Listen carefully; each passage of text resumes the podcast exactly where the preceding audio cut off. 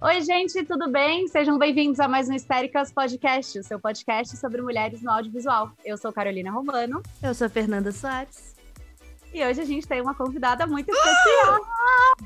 Estou muito animada. Ana Ricari, sim, ela mesma, está aqui conosco virtualmente, claro, porque ainda estamos em pandemia, mas a gente está muito feliz com a sua participação. Muito, a gente é muito pai, Verana. Muito. Ai, obrigada, gente. Que prazer estar aqui com vocês. Hello, gente. Cheguei.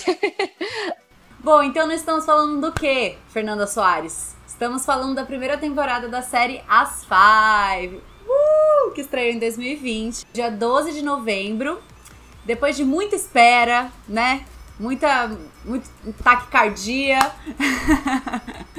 Mas essa história acompanha a vida de cinco mulheres de 20 e poucos anos vivendo em São Paulo, na capital paulistana, né? Suas questões, suas dores e é o spin-off da temporada de Malhação Viva a Diferença, que foi pro ar em 2017, uma das minhas temporadas de Malhação favoritas e da Fernanda também. E que a gente falou um pouco sobre ela no nosso episódio de séries adolescentes, de conteúdo para filme e, e filme também, era série filmes adolescentes. A gente gosta muito. Yes. E, inclusive, gostamos. é criada pelo Cal Hamburger, que também foi o criador de Castelo Ratimbum, o diretor de O Ano que meu, meus pais saíram de férias, que na minha humilde e singela opinião, é um dos maiores autores e contadores de história infanto-juvenis do Brasil. Ele é maravilhoso, ele consegue ele consegue mostrar as coisas da perspectiva do jovem, ao invés de ser um Sim. adulto contando a história de uma criança. Concordo. Bom, só dele ter criado o Castelo Ratimbum, né? Apenas. Apenas. É um marco, gente. Não, eu amo demais. Mas é, você já viu o ano que meus pais saíram de férias?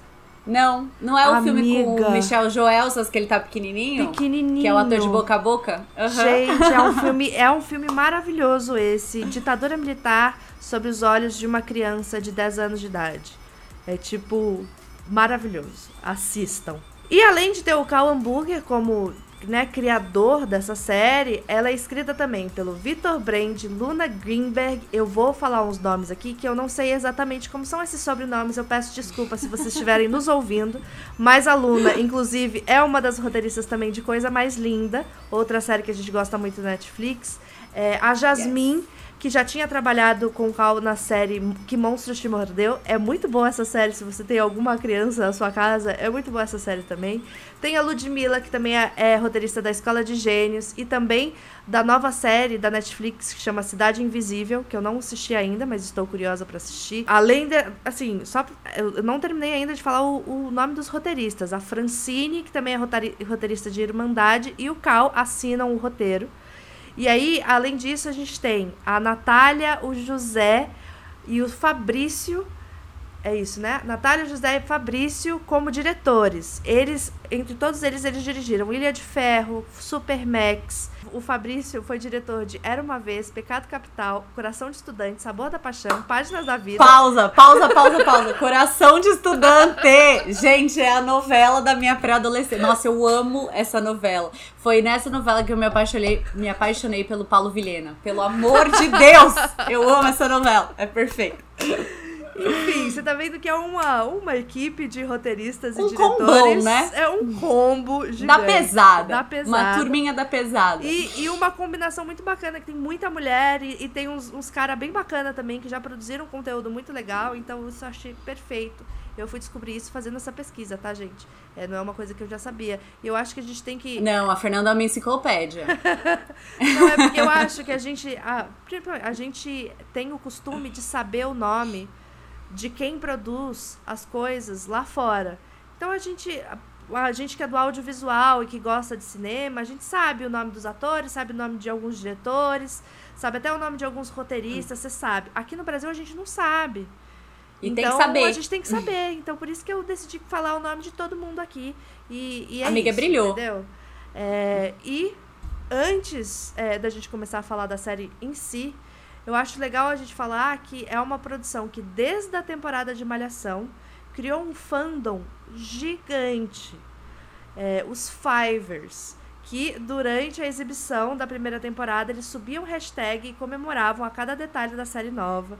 E assim, os Fivers realmente revolucionaram, porque eu acho que se não tivesse os Fivers, a gente não teria a série. Concordo. Eles mobilizaram geral em querer saber o que, que ia acontecer com essas cinco mulheres depois que elas se formaram no ensino médio. Né? Será que vai ser terceirão para sempre? É, do terceiro para a vida? Enfim.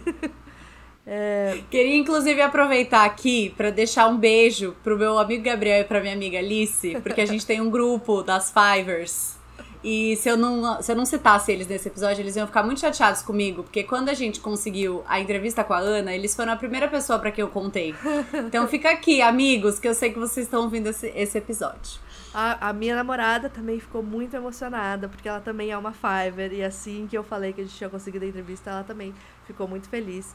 Porque e a gente assistia junto. Eu não assistia meia-noite, porque somos velhas, então a gente fazia o quê?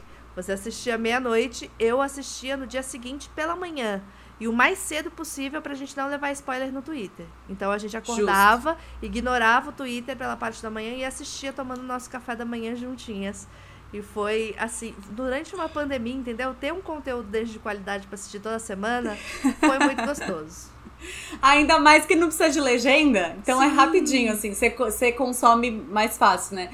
E eu vou fazer um disclaimer aqui, porque eu assisti o episódio duas vezes. Porque, como a gente tinha esse grupo das Fivers, a gente comentava o episódio meio ao vivo, assim, no WhatsApp. E eu tenho uma leve. Eu não consigo prestar atenção em muitas coisas ao mesmo tempo. Então eu perdi uns detalhes. E como a série é muito tecnicamente maravilhosa eu não queria, tipo. Por exemplo, tem um episódio, não vou dar spoiler, mas tem um episódio que eles fazem vários planos de sequência, eles fazem uma brincadeira com todas as personagens, como se fosse uma série dividida, assim.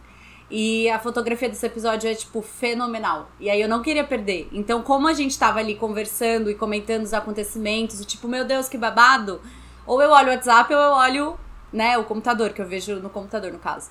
Então eu via duas vezes. Terminava o episódio e eu ainda via de novo. Ainda bem que é curtinho, né? Se fosse grande, eu ia dormir três horas da manhã. Muito bom. Mas, antes da gente entrar nos detalhes da série, a gente é, fez uma pergunta muito importante para nossa convidada, Ana Ricari, que interpreta a Tina, uma dessas cinco mulheres. E a gente vai colocar aqui o início dessa nossa entrevista com ela. Eu tenho uma pergunta muito importante, que talvez é, hum. seja difícil de você responder para a gente começar que é o quê? Qual que é seu signo e qual é a sua altura, porque isso dá confusão nas redes sociais. Gente, mas todo mundo sabe que eu sou sagitariana, né? Todo mundo acho que tá estampado na minha cara. Eu sou muito sagitariana. E todo mundo sabe também, eu não preciso repetir, eu tenho 1,78 de altura. Com certeza. É, é a mesma altura que eu, inclusive. E eu fiquei muito feliz quando eu soube disso. A gente precisa Jura? se encontrar. Você também? Precisa se encontrar um a dia para tirar uma também. foto. Pois é, todas claro. elas maravilhosas. Apenas ícones. A Carol Exato, também. Exatamente. Ah, é? Eu também. Aham, uhum, com certeza. Gente, eu fiquei tão feliz de saber. Eu soube essa semana que a Zendaya tinha a mesma altura que eu. Pensei que bom, quando eu for beijar ela, não vai ter problema de altura. Tá vai ser tranquilo. Eu gosto assim de gente com visão, entendeu? Bom, agora que a gente já esclareceu essa informação super importante, a gente vai começar a falar da série em si. Bom, caso você não saiba, a série gira em torno de cinco amigas. Temos a Benê, que é interpretada pela Daphne Bozaski, tem a Keila, que é interpretada pela Gabriela Metivedovsky. É, tem a Tina, que é interpretada pela Ana Ricari, a Lika, interpretada pela Manuela Aliperti, e a Ellen, pela Slaine Vieira. Que seis anos após elas se formarem no, no ensino médio, que prometeram nunca mais se separar, porque rolou esse, né? Nunca mais, vamos ficar juntas para sempre e tal. Tomar... Ai, o erro do jovem. Tomaram rumos completamente diferentes na vida e estão há praticamente três anos sem se falar. E aí a Triste. série tem o start, a gente começa, a gente é, se encontra de novo com essas personagens é, com a morte da mãe da Tina. Então, essas amigas se reúnem para o funeral e para o enterro.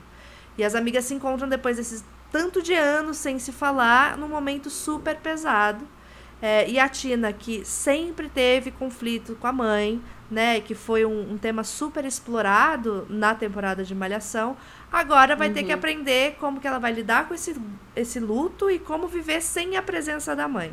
E aí a gente decidiu falar com a Tina também sobre a questão que a Ana, caso você não saiba, é, foi a primeira protagonista de ascendência asiática da Rede Globo. Gente, isso foi em 2017. Aff.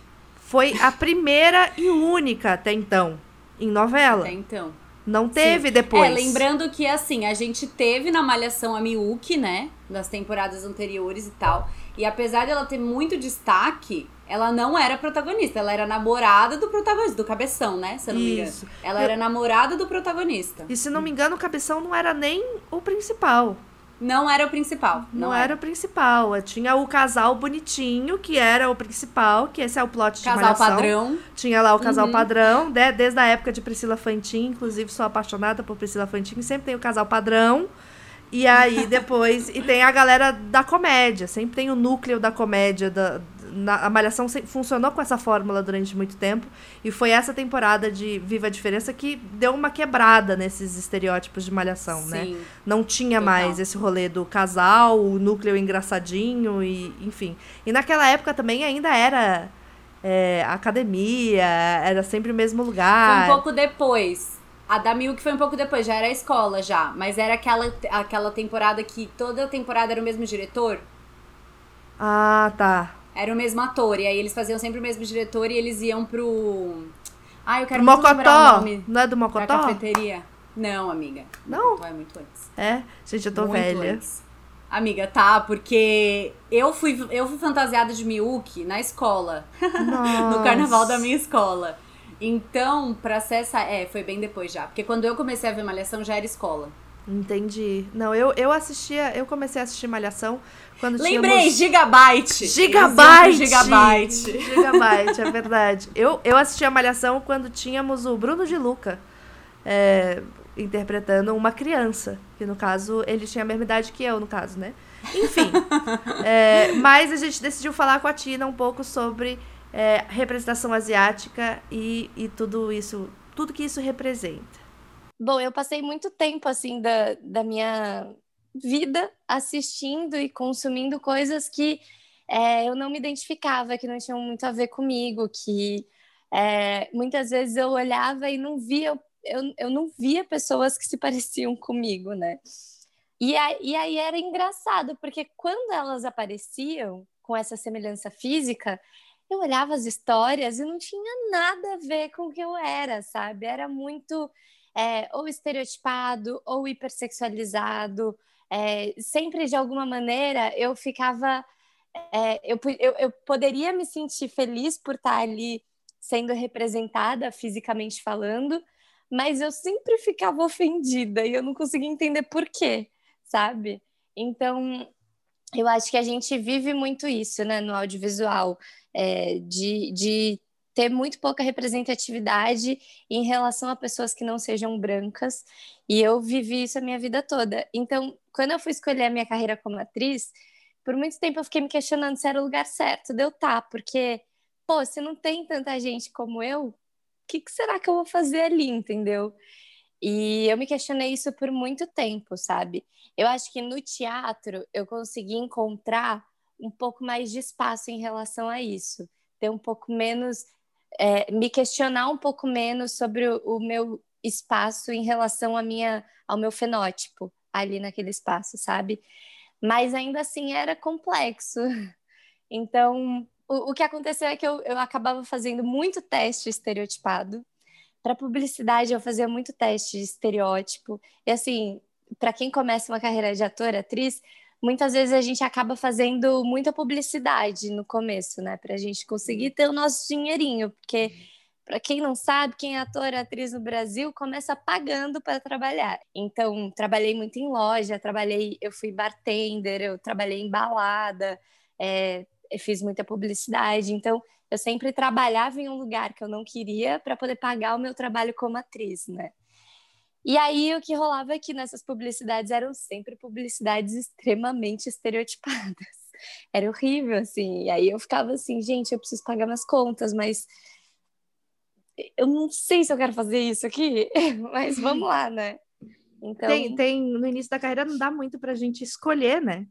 Você faz o que aparece, né? Então, é isso. Eu trabalhei muito em publicidade também, mas atrás da câmera, e aí existia esse mesmo dilema, né? Será que eu quero fazer essa propaganda desse jeito?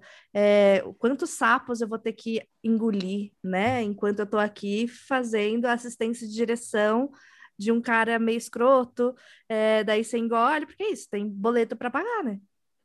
Exatamente, exatamente. Que é um pouco o que a Keila vive, né, nas Five. Sim. Total. Eu acho que tem tudo a ver, assim. A gente, a gente vive isso nesse período da nossa vida, né? A gente quer um trabalho, uma profissão, a gente tem um sonho, só que muitas vezes a gente acaba fazendo o que a gente não quer para conseguir ali a graninha e tal, mas é isso, assim, uma hora o sonho chega. É porque também não depende só da gente, assim, né? Que eu sou atriz também, Ana, não sei se você sabe. Uhum. Mas é complicado porque a gente não, não depende só da gente, não é só o nosso talento e só o nosso esforço. A gente precisa ser escolhida por outras pessoas, assim. E aí que eu acho que se torna meio cruel, assim, nesse sentido, né? Se a gente não tiver outro trabalho, ou a gente é herdeira, ou a gente arruma uma outra forma de se sustentar, né? É. Sim, e em relação a, a atores e atrizes asiáticas, eu acho que é, saiu até uma declaração de um é, produtor de elenco falando que atores e atrizes. Primeiro, falando que não tem atores e atrizes asiáticas, e que se tem, eles não dão as caras, eles não correm atrás, eles não. Tipo, como se fosse culpa é, dos atores e atrizes asiáticos a falta de representatividade que existe na mídia, ah, sabe? Tá. Senta lá, não... né? Ah, é, porque eles não se dão. Ninguém vai escolher eles, poxa. É, tipo, porque eles não, não fazem ser vistos, sabe? E, e saiu uma declaração de uma pessoa conhecida falando que não. É, de, de que ela não via a mobilização de atores e atrizes asiáticos. Sendo que, assim, gente, é, nós somos extremamente organizados nesse sentido. A gente tem um grupo é, de, de atores e atrizes asiáticos na internet. A gente compartilha é, dica de, de teste, por exemplo. Sempre que eu não posso fazer um teste, tipo, esse, esse agora no período da, da pandemia, em 2020, surgiu uma oportunidade de eu gravar uma websérie e eu não podia fazer. Aí eu, olha, eu não posso fazer, mas eu posso indicar alguém?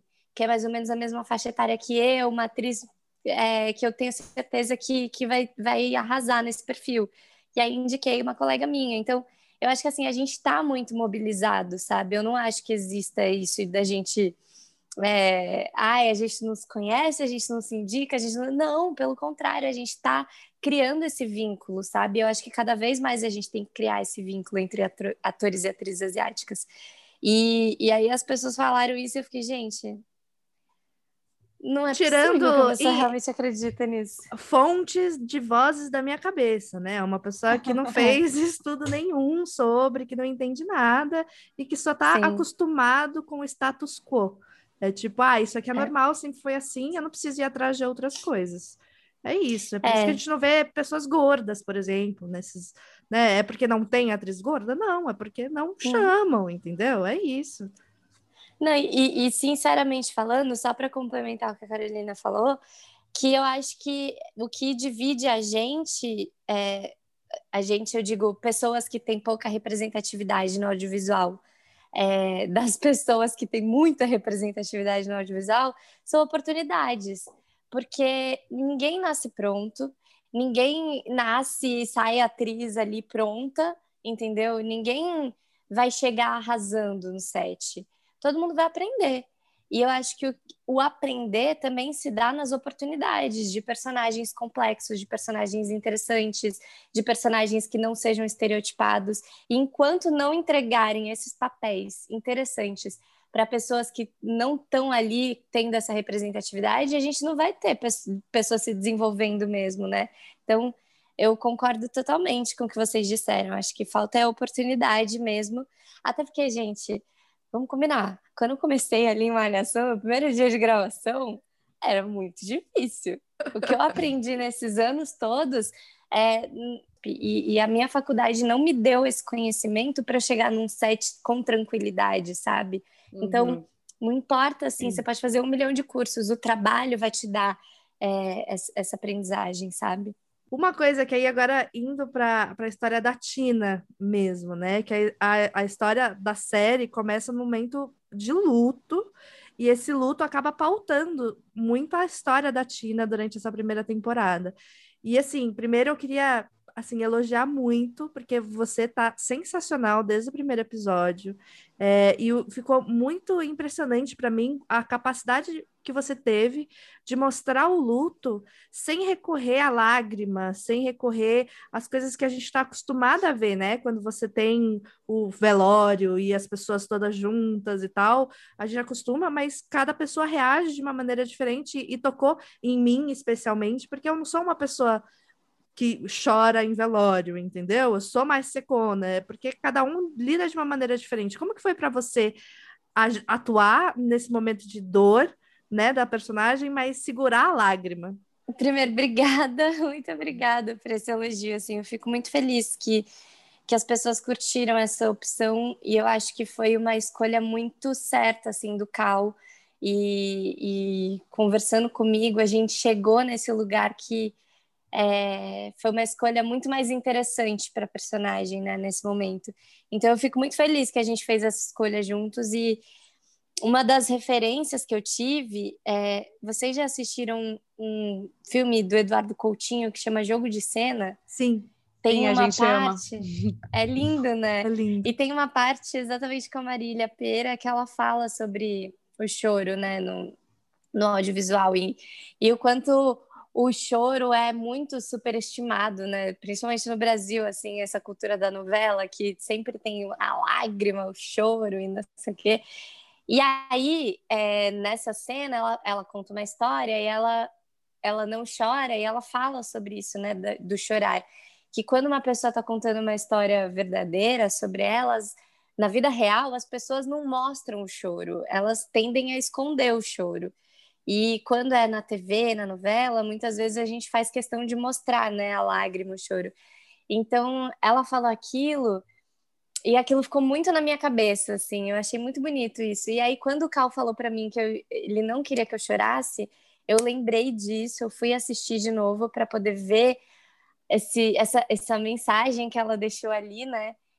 E eu peguei aquilo para mim. Então, todas eu, eu tenho a mania, né? Mania. Eu tenho o costume de, de estudar o texto colocando sensações. Escrevo onde eu tô, e aí eu descrevo a cena e, e escrevo a sensação que eu escolhi para aquela cena. E aí nessas cenas de, de segurar o choro, eu coloquei em uma delas assim: é, tem um mar dentro de si e não deixa transbordar. Então eu estava sempre trabalhando com essa sensação de vir, vir, vir e, e não deixar sair. Vem, vem, vem e não deixa sair. Então, isso foi muito legal, assim. Para mim, como atriz, foi um desafio lindo, assim, que eu adorei fazer. Foi muito bom. Deixa eu só fazer um adendo que eu descobri esse mês que é, jogo de cena tá no catálogo da Globoplay também. Além de você poder assistir ah, as sim. Five, você pode assistir jogo de cena da W Coutinho, um dos maiores documentaristas do Brasil. É, agora que a primeira temporada já foi pro ar, que todo mundo já sabe, né, a história da Tina nessa primeira temporada, qual foi para você a coisa que mais te surpreendeu na história da Tina depois desses seis anos? Eu acho que o alto consumo de drogas. Eu acho que isso me surpreendeu. Ela muito louca de droga, acho que eu fiquei um é. pouco chocada, assim, porque todas elas, né, com exceção da Alika, que já, já tinha problemas desde sempre, todas elas tinham um discurso, um, um discurso muito. E qual é a palavra, gente? Eu, eu, eu poderia dizer que é, é, pode ser também o rolê do horário da faixa etária que tá o target, né? Porque uma coisa é você fazer é. uma malhação que vai pro ar às 5 da tarde. Então tem uma coisa meio educacional e meio preciso colocar várias pessoas para falar sobre as coisas erradas da é. vida é. e tudo mais. É. E aí quando você faz uma série já para jovens adultos e tal, e aí que estreia meia-noite. Estreia meia-noite. Daí você acha que libera um pouco as amarras, né? Porque normalmente é... as drogas estão presentes na nossa vida. é, desde adolescente, né? Sim, é, e eu acho que elas tinham um discurso, um discurso um pouco. Não é purista, que eu ia falar, é um pouco careta, assim. Careta. As outras five, com exceção da Lika, elas tinham mesmo um discurso muito careta em relação às drogas. Então, eu não esperava que elas fossem dar essa reviravolta, assim, essa virada de chavinha em relação a esse tema, entendeu? É, o que foi muito bom de ter sido tratado na, na série, porque é, primeiro que não é tratado de maneira superficial, não é, não é uma não é uma apologia às drogas. As drogas entram em questão, tanto as drogas ilícitas quanto as drogas lícitas são tratadas ali na série, né? E eu acho isso muito bom, porque é, às vezes as pessoas problematizam tanto o uso de drogas ilícitas e tudo mais, mas o consumo de drogas lícitas de maneira equivocada também é um baita de um problema, né? E isso foi abordado de maneira muito inteligente na série. Então, eu acho que é, é muito bom que, que a gente conseguiu tocar no assunto sem tabu, entendeu? Então, mas isso me surpreendeu quando eu li. Eu falei, gente, o que, que, que aconteceu? Como chegamos aqui, meu Deus? Como chegamos aqui?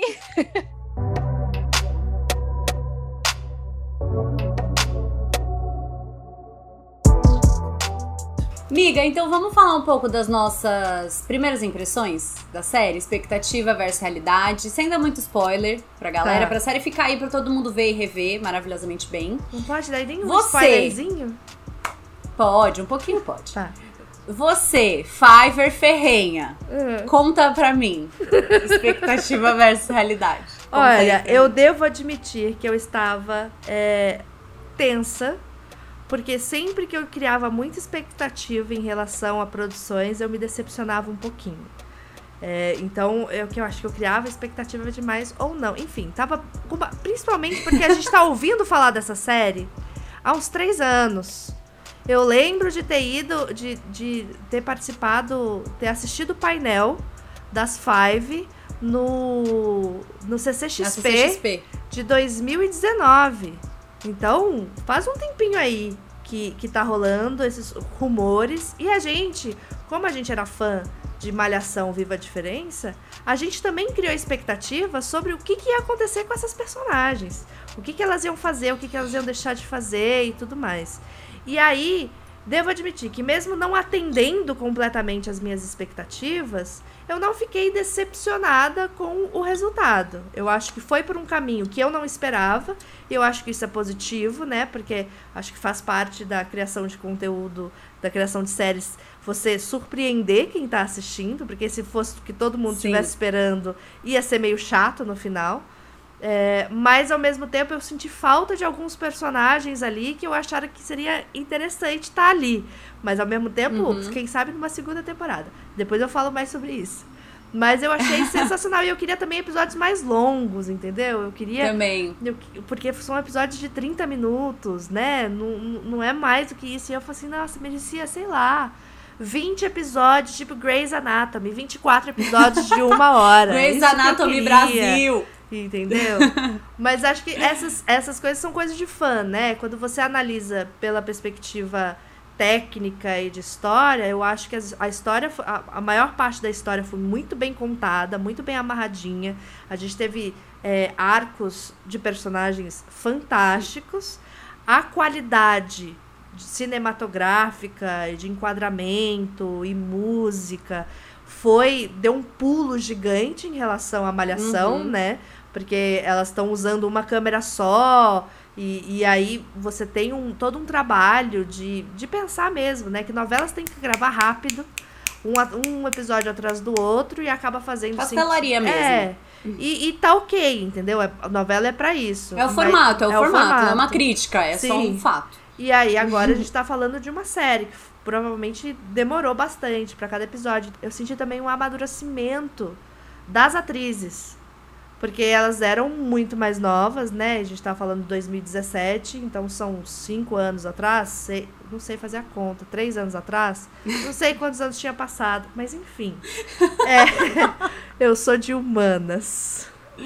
Somos. É, e, mas elas, como atrizes mesmo, me surpreenderam muito, assim, é, de, de conseguir é, pegar essa história que é muito mais madura, com assuntos mais pesados é, mais complexos e conseguir entregar a atuação. Eu achei isso muito, muito legal. E você, Carol? Então, eu concordo muito com o que você falou das atrizes. Eu acho que dá pra ver muito mesmo o crescimento delas, assim. E é muito legal quando você pode entrar em contato com a personagem de novo. Isso é uma coisa que não acontece muito na vida do ator. E principalmente quando você consegue se conectar com o personagem de novo tanto tempo depois, né? A Ana até falou uma coisa muito legal sobre isso. Ai, foi muito bom, porque eu gosto muito da Tina, eu acho que ela é uma personagem que foi realmente um presente assim do Cal para mim. Eu, eu gosto muito da história, eu gosto do texto do Cal, eu acho que ele é um autor genial, fantástico mesmo. E para mim é sempre muito bom poder trabalhar com ele, porque são histórias que eu gostaria de contar na minha vida, sabe? Então eu fico muito feliz de poder ter um trabalho que dialoga tanto com as coisas que eu acredito. Então, para mim, foi muito bom quando ele me ligou e falou que ele queria que eu fizesse outra série com ele. Aí eu, claro, Cal. Aí ele falou que era Tino. Claro, vambora. Agora. E no processo de, não sei se vocês tiveram e tal, mas assim, no processo de ensaio ou de leitura do texto e tal, como é que foi isso? Porque ela é, ficou mais velha, né? Ela envelheceu, claro, a Ana Ricari também, mas a personagem, né, envelheceu é, alguns anos, né? Bastante até. Quantos? Cinco, sete? Não me lembro agora. Foram seis anos que se passaram do fim da novela até o início da série, seis anos. Então é uma baita é uma baita revolução ali, né? Eu não sei vocês, mas eu, dos meus 16 para os meus 24, eu mudei muita coisa, assim. Eu virei ah, sapatão. Importante eu mudança. É, então, pois é, olha só.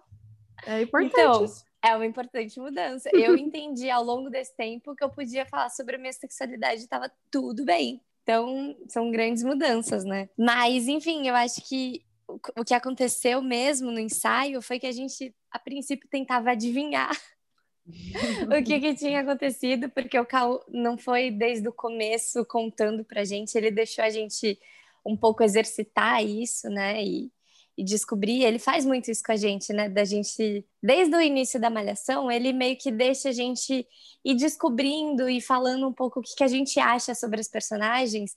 Aí depois ele até pesca umas coisas que a gente fala e adiciona. Mas enfim, aí ele deixou a gente trabalhando um pouco nisso, né? Do que, que a gente acha que aconteceu durante esses seis anos. E aí a gente foi construindo essa maturidade, eu fui entendendo um pouco no meu corpo como é que é, é como é que o corpo da Tina estava depois desses seis anos, coisas que mudaram na cabeça dela, que escolhas que ela agora faz diferente do que ela fazia na novela. Então, foi todo um processo, né? Porque a menina veio diferente na série, né?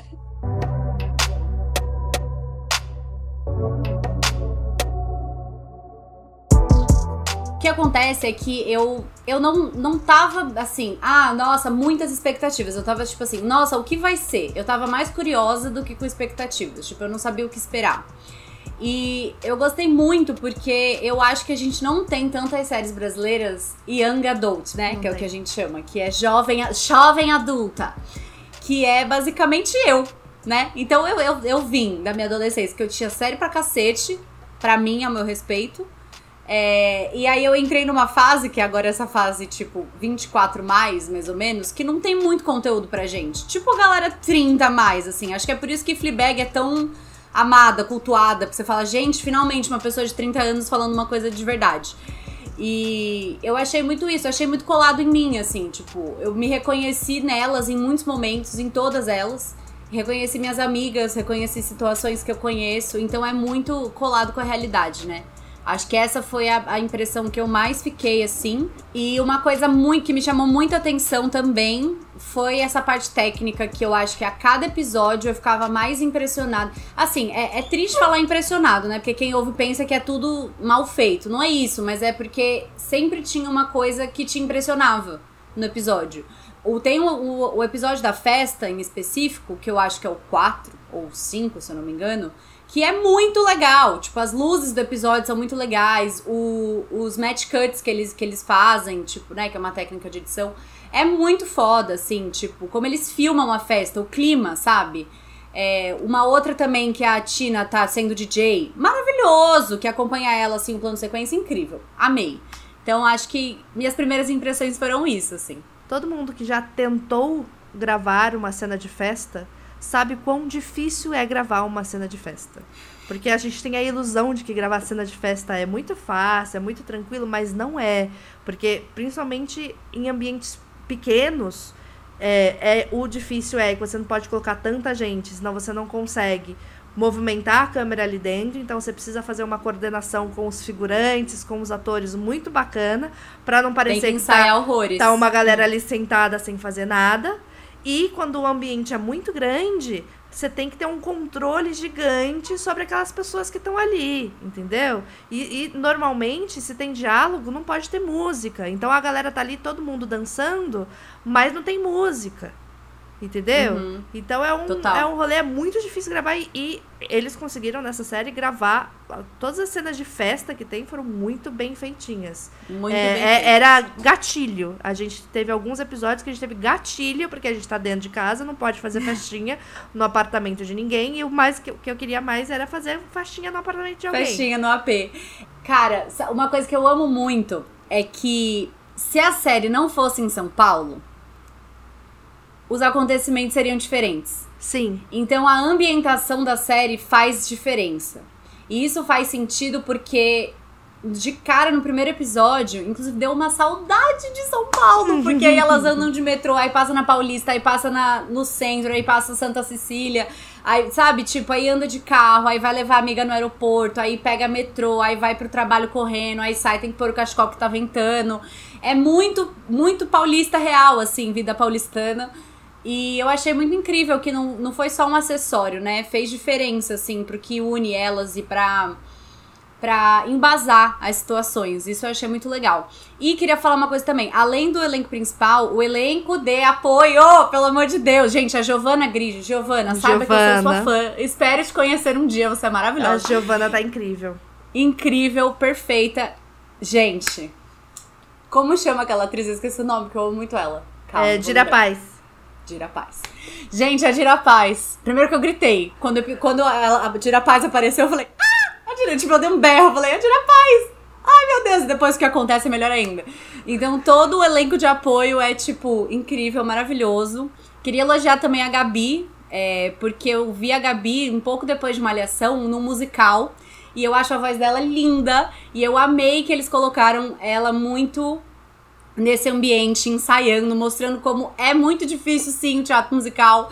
A, tipo, toda a formação e como te exigem essa coisa quando você quer ser artista, te exigem que você faça aula de dança, que você faça aula de canto, que você faça aula de teatro. Só que eu tenho um filho pra criar e eu tenho que, que, que ter uma profissão que eu preciso pagar as contas. Enfim, me empolguei, né? A gente vai falar é mais sobre isso.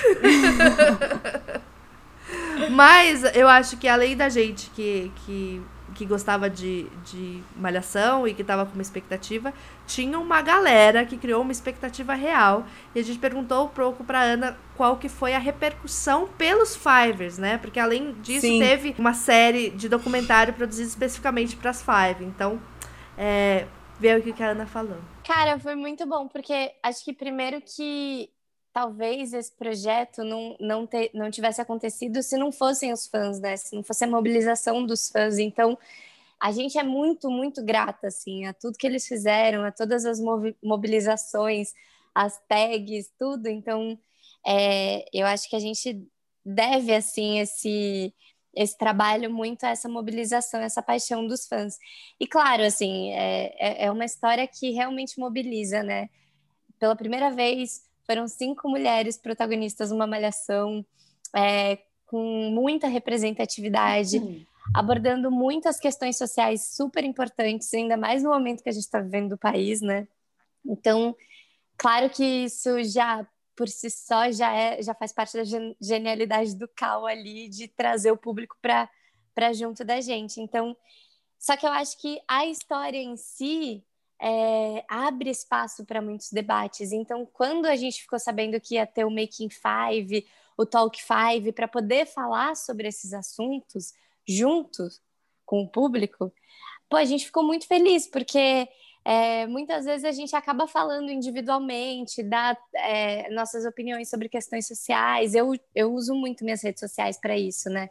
É, mas saber que a gente ia ter um espaço, assim, digamos assim, institucional ali dentro do, da empresa, né, para poder falar, dar a nossa opinião, pô, foi muito bom para a gente. Eu fiquei muito feliz é, de poder ver que a empresa mesmo, a própria, a própria Globoplay, a própria Globo, enxerga a gente como, é, como pessoas com opinião, com opinião importante de ser escutada, e não só a nossa, né? Também a do público, porque ali no, no Talk 5 a gente estava o tempo inteiro ouvindo o que, que o público tinha a dizer, que, quais eram os questionamentos do público sobre a série, sobre os temas, né?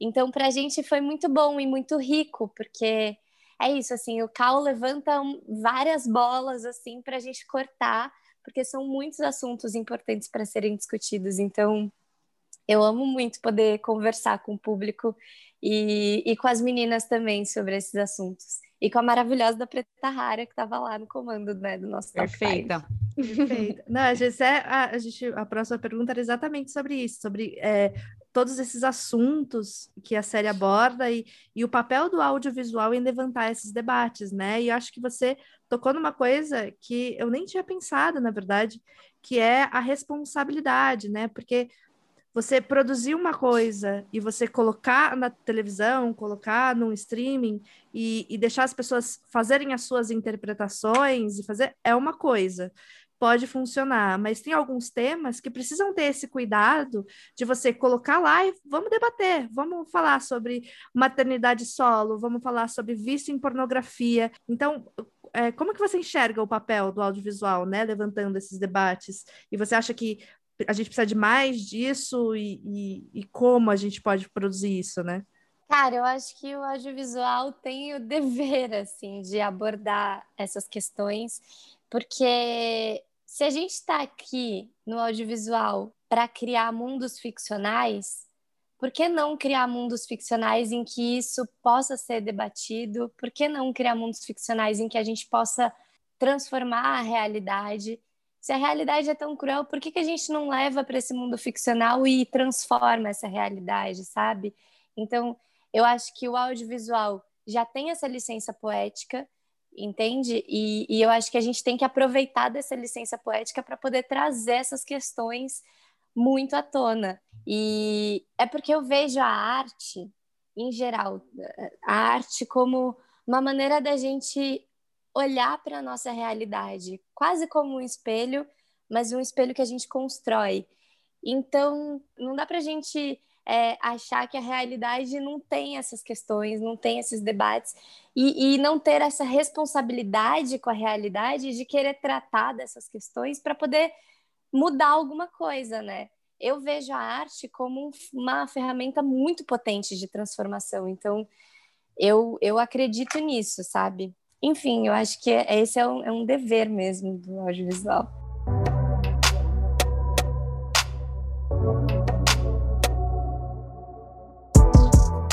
Então, isso é uma coisa muito legal também, né? Tipo, é. É tão colado na realidade que trata assuntos que eu acho que algumas séries, principalmente aqui no Brasil, tem muito tabu de falar. Então, tipo, faz muito sentido você pegar um jovem é, de, sei lá, 22, 24 anos e falar de vício em pornografia e ele tem toda uma mesa lá, tipo, um computador top luzes, coisas horríveis, horríveis não, maravilhosas, é, cadeira gamer, horrores, tipo lá um santuário para ele, e ele fica lá, porque ele passa o dia inteiro lá no, no quarto dele, ninguém sabe o que, que esse menino faz, se ninguém tocar a campainha, não vai saber, tá com fone, se o prédio estiver caindo, ninguém sabe. E aí a gente toca nesse assunto, assim, que eu acho que é um assunto que é delicado, justamente por ser tabu e porque ele não é muito preto do branco, não é tipo, ah, é por causa disso que aconteceu isso, né? Por causa da infância desse menino, que ele não, não é muito sobre isso. E eu acho que o mais legal é que começa sutil, né? Assim, tipo, começa. Parece uma piada. Tipo, quando, quando acontece, você fala assim. Tá de brincadeira com a minha cara, né? Tipo, kkk, hahaha. e aí os episódios vão passando e você fala, nossa, pera, era sério. Calma, tem uma coisa aqui que a gente vai explorar. E aí ele vai aprofundando nisso, assim. Achei isso gênio, acho que, que chegou muito e achei um ótimo jeito de introduzir o assunto também. Não, e o que eu achei bacana é que esse assunto foi introduzido dentro da história da Benê, que é a menina que é, existe Perfeita. muito preconceito em relação à sexualidade de pessoas no aspecto do autismo, né? Então, Sim. eu acho que foi super importante ao encontrar esse menino e também ao descobrir que. É, e aí é um spoiler, mas é um spoiler do primeiro episódio, dos primeiros minutos. Brilha. Brilho, que é o seguinte. brilho, pode deixar que eu brilho. Que a gente descobre que o namorado da Benê, que ficou com ela o tempo inteiro, né? Que formaram e tudo mais, ele se descobre um homem gay. Né? E é do Vale. É do Vale, ele sai do armário e fala: Não posso mais namorar você porque sou gay. E aí você vê uma pessoa que nunca tinha namorado antes, né? A gente começou a namorar com ele, ele virou, parece, um, seu, o ponto de apoio dela, que antes era o irmão e a mãe agora virou ele. E aí, a partir do primeiro episódio, você tem um afastamento do Guto. O Guto meio que não vai morar mais com ela, ela precisa né, se virar sozinha.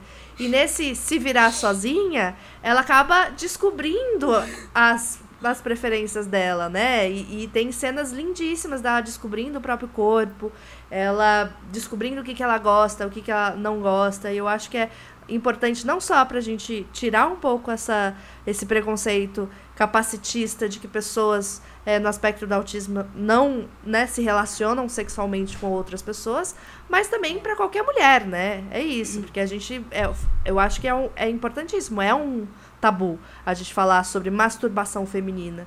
E isso é. foi, foi mostrado e, e é muito interessante. A gente precisa de mais séries que falem sobre isso, né? Concordo. E eu acho que já que você falou, né, da Benê, que ela, ela, é uma das minhas personagens favoritas, assim, acho que não tem. As, todas as assim, a Daphne arrasa, né? E todas as cenas que a Benê apareceu, eu ficava tipo, ai, Benê, meu bebê, quero ser sua amiga, me abraça. E é muito legal que. São, são pequenos detalhes que, que vão aproximando essas coisas da vida real. Aquela cena lá do sutiã que tem entre a Benê e a Samantha é muito fofa, sabe? É muito, é muito muita cumplicidade, assim. E eu amo também que a série não faz elas serem elas terem, terem cumplicidade uma pela outra o tempo inteiro. Porque quando você é adolescente, que eu acho que é isso que evolui muito no roteiro da malhação pra cá. Quando você é adolescente, você acha que amizade é uma coisa, né? E quando você cresce, você descobre que ser, ser amigo não é passar a mão na cabeça do seu amigo. Uhum. É ser duro com o seu amigo é nem sempre ter cumplicidade por ele, porque você não concorda com tudo que o seu amigo faz, mas você o acolhe mesmo não concordando. E então isso é muito legal, porque começa a rolar em alguns momentos essa cumplicidade, em alguns momentos as amigas dela estão preocupadas demais com os problemas delas para ajudarem a uhum. outra, né? Não só a Benê, mas entre todas elas. E em alguns momentos elas se desentendem. Sim. Então, tipo, é, a gente tá se ajudando, ai, mas eu te ajudei, ai, mas você não me escuta, ai, mas você não sei o quê, mas peraí, você também não fez isso comigo. E aí a gente entra em discussões mais sérias, assim, né, dessa convivência. Sim. Tirando que ela foi morar justamente com quem, não é mesmo? E aí foi aquela loucura. vamos, vamos falar sobre a Lica? Vamos. Chegou esse momento. Chegou esse momento. que é, que é, mas é o rolê da expectativa, não é mesmo? Porque a gente demorou. É, sei lá quantos anos passou Malhação sem uma protagonista que fosse LGBT. E aí, finalmente, a gente teve Todos uma... esses anos, só é, em 2017. É, é que eu não sei quando que hum. começou, então eu não sei quantos anos passaram, mas foi isso. Foi a ah, primeira sim. e única que apareceu. Né, Lica, e, e só mais pro final da temporada que a gente vai descobrir, que ela vai se descobrir sendo LGBT. É, e aí, pelo que eu compreendi da, segunda, da primeira temporada de As Five, ela se reconhece enquanto uma mulher lésbica, enquanto sapatão. Sim. E aí, é, a gente cria expectativa, principalmente se você é lésbica, né? Então você vai ver. E a Lika, na temporada de Malhação, teve uma curva de aprendizado, de ser. De deixar de ser a patricinha mimada, não sei o quê. Vida come... real, né, minha filha? É, e começar a lidar com os problemas da vida real. E, e teve toda essa coisa. Tinha a relação com o pai, que era cagada e tudo mais. Aí a gente cria uma expectativa de que Lika teria se encontrado já. pelo menos um pouquinho, teria amadurecido um pouco. A Lika é a que tá mais presa àquela pessoa que formou no terceirão de que ainda não Sim. sabe o que fazer de carreira, ainda não tem nenhum relacionamento que seja profundo, não passou por nenhum, assim, ainda tá vivendo às custas da mãe num apartamento, a- leva as coisas para poder limpar na casa da mãe, é a mãe que paga o cartão de crédito, e ela faz uma série de coisas de menina privilegiada, mimada para um, né?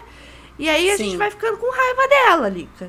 Lica, você tem que É, me é que eu acho que. Você tem que me ajudar a te ajudar. É que eu acho que assim, ela é tão carismática que eu acho muito. Eu acho difícil odiar. Eu fico assim, com uma leve raivinha, mas eu acho que ela é tão tridimensional, a personagem, que você fala assim, tipo, putz, essa atitude foi bem de mimada, hein? Mas tudo bem, eu ainda gosto de você. Era uma, era uma leve impressão assim que eu tinha. Porque tem isso, mas a gente torce muito por ela. A gente torce muito Sim. por essa redenção. E eu acho que é um estilo de vida muito justo de ser mostrado, porque eu conheço um monte de gente que é assim. Aqui, eu né? conheço.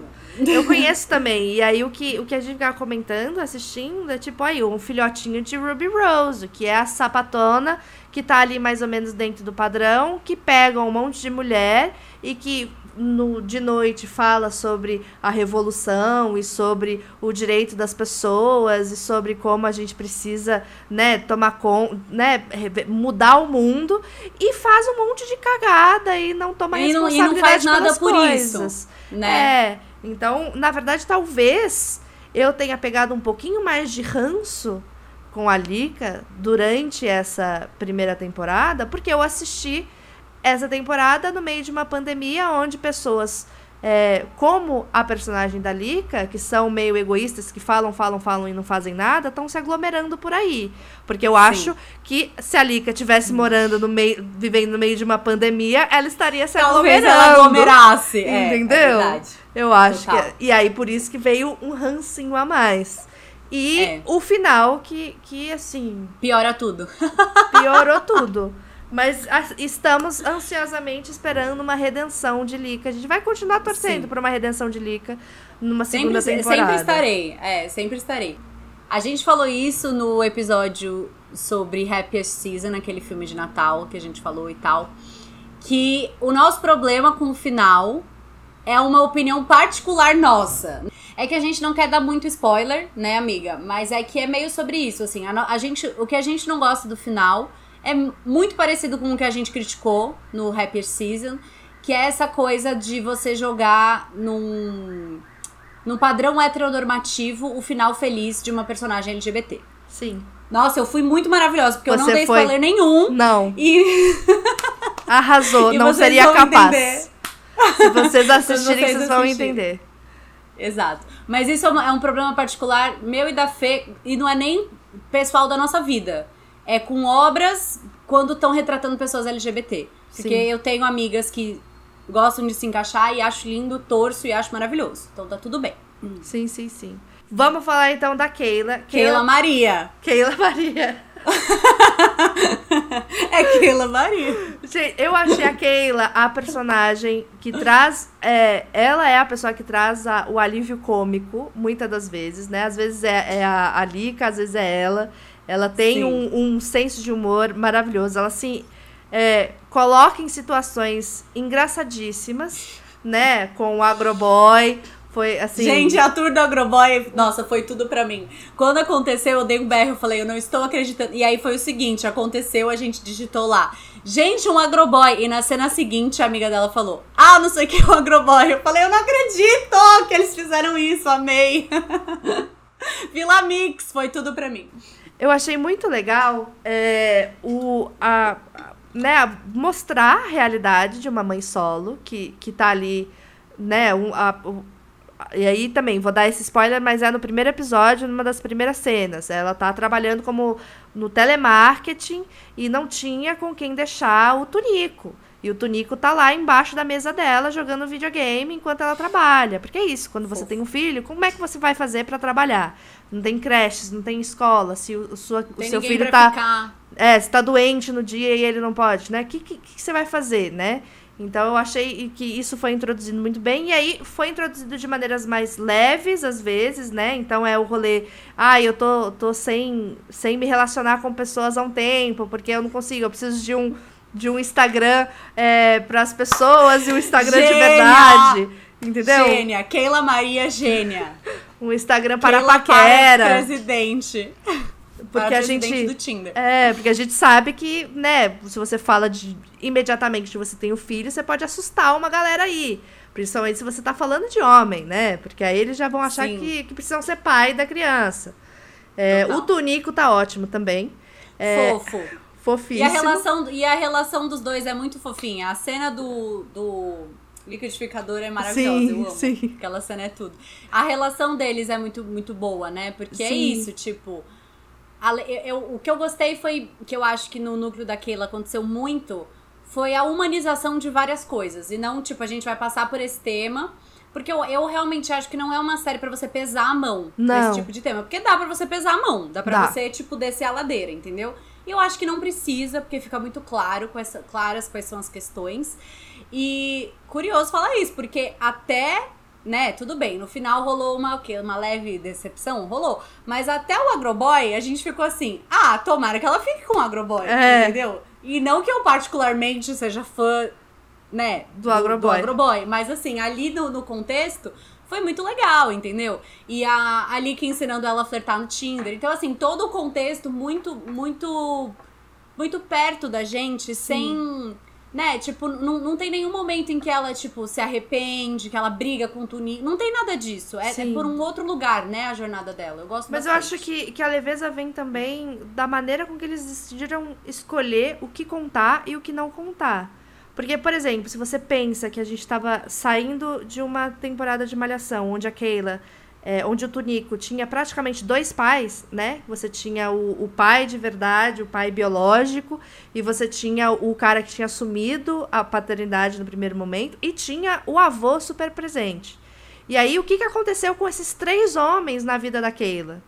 Não sabemos. A gente não sabe. E isso, você ser uma mãe solo e não ter o apoio do pai da criança, não ter o apoio de um namorado, não ter o apoio da família, é uma coisa recorrente no Brasil. É um tema muito pesado. Mas pela Muito. maneira com que eles escolheram mostrar isso, você acaba ficando mais leve. Mas é um, um questionamento que eu tive a temporada inteira. É, cadê o Lúcio Mauro Filho? Entendeu? Cadê o pai da Keila? Morreu? É porque aí eu acho que a gente entra numa coisa que eu fiquei pensando um pouco. Que eu acho que a série tomou essa decisão de, de excluir a existência de alguns personagens de propósito para que ela fosse uma série 100% consumível por quem não viu Malhação. Sim. E aí eu entendo que pra quem viu fica faltando um pouco, não tanto a ponto de você falar não dá pra ver, Não. tipo, tá me atrapalhando. Então você fica querendo ver porque faria sentido na continuidade da história que você criou na sua cabeça Uhum. e porque ficam umas lacunas, mas como também não é citado nada sobre isso, tudo bem. E Sim. aí quem não viu consegue acompanhar a série tranquilamente. Eu acho que é uma boa estratégia, Sim. porque aí, tendo mais temporadas do que só duas, que eu espero, tendo mais temporadas, a gente consegue voltar a introduzir com esse público que já tá ali, né? Eu acho Sim. que foi bem inteligente, assim. Não, mas eu acho que foi, foi é, colocado de uma maneira super é, leve, até a ausência, né? Nunca foi falado sobre, mas tem um momento na série específica que ela acaba aconselhando uma outra menina. É, e aí, e, e- É e é, fa- falado, é, é fofinho esse episódio, mas você vê que ela, naquele momento que ela tá aconselhando e tal, ela tá quebrada por dentro, de certa maneira, né? Ela tá se sentindo abandonada, ela tá se sentindo in- é, incapaz, né? E ela meio que coloca Sim. uma cara ali de que tá tudo bem quando não tá, né? E, É. Então eu acho que, que foi interessante essas escolhas. É, mas eu realmente queria saber onde é que tá o Lúcio Mauro Filho, porque eu que ele abandonou a filha dele. Como Cadê fã. você, Lúcio Mauro como Filho? fã. Volta- Cadê você? pra gente. Volte, volte, porque estou com saudades. É, porque, né, tadinha dela, pra poder tomar conta do Tunico de vez em quando pra ela dar uma É, transadinha, meu, porque vai sabe? deixar, vai- sabe, vai deixar a Lica de babá, pelo amor de Deus.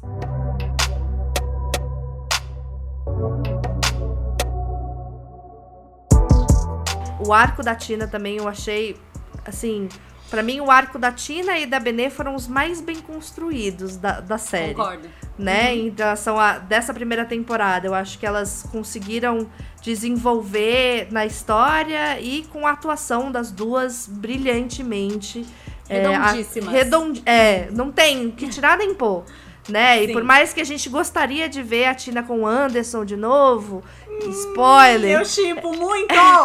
É, eu Saco. acho que, que faz sentido pra história, entendeu? Faz. É, porque isso.